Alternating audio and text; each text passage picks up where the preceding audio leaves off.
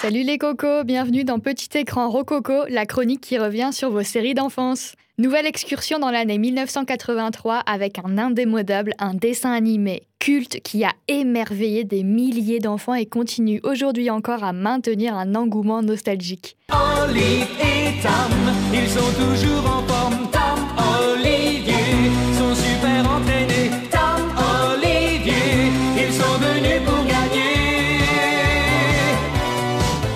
Dépoussiérons sans plus attendre les origines de cette série d'animation.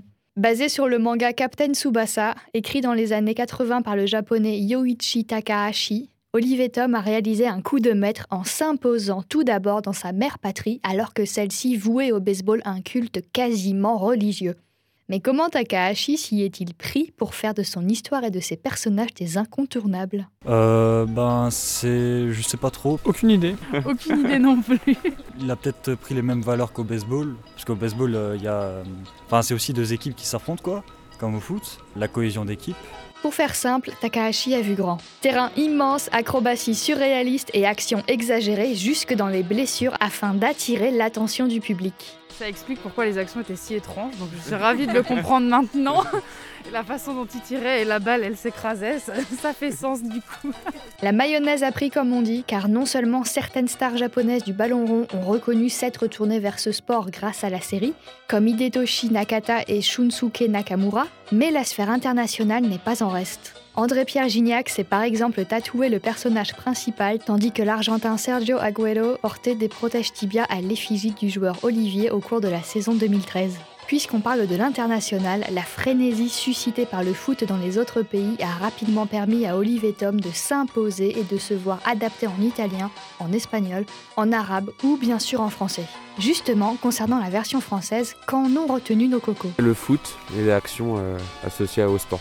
Moi c'est Midi les Zouzous parce que je crois que c'était diffusé à ce moment-là et du coup dans ma tête ça tilte avec ça et tous les autres trucs qu'il y avait à cette époque. Euh, de but en blanc, je pense à... au personnage principal. Enfin, il y avait une rivalité avec un autre personnage. Euh, je sais plus c'était qui. C'était pas Tom Non Si Je sais plus. Mais euh, enfin, il, paraissait méchant, mais il était pas si méchant que ça. Et, et il faisait que. Enfin, il essayait de se battre contre lui et de, de devenir plus fort, et à chaque fois il pouvait pas.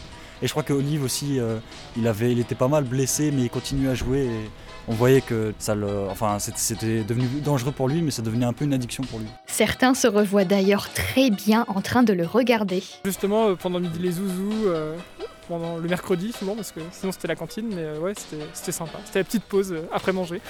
Ouais, pareil, tous les midis, euh, c'était euh, le rendez-vous euh, voilà, devant Olivier Tom.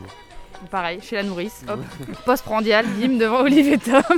C'était sympa, non franchement c'est des bons souvenirs. Tout d'abord diffusé sur la 5 dès 1988, l'animé passe ensuite dans le Club Dorothée sur TF1 et fait depuis quelques apparitions dans Midi les Zouzous, le programme de France 5. Pourtant, même 30 ans après, les aventures d'Olivier continuent de déchaîner les passions. Pour preuve, l'article publié sur le site du journal L'équipe lors de l'annonce du reboot de la série en avril 2018 s'est hissé dans le top 10 de leurs articles les plus partagés de tous les temps. Aussi, la déferlante produite au Japon a persuadé le pays d'utiliser l'image du dessin animé pour en faire un symbole de sa politique de soft power, c'est-à-dire orienter les relations internationales dans son intérêt, très souvent par des moyens culturels. Concilier géopolitique et dessin animé, il fallait y penser. Enfin, en 2020, l'entreprise japonaise Bandai Namco Entertainment annonçait la sortie du jeu vidéo Captain Tsubasa Rise of New Champions. Tir du tigre, tir de l'aigle, ils sont maintenant à la portée des gamers amateurs de football.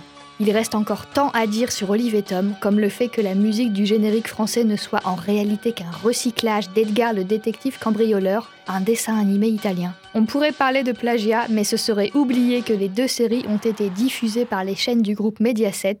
Il ne s'agit donc en réalité que d'une stratégie visant à réaliser des économies.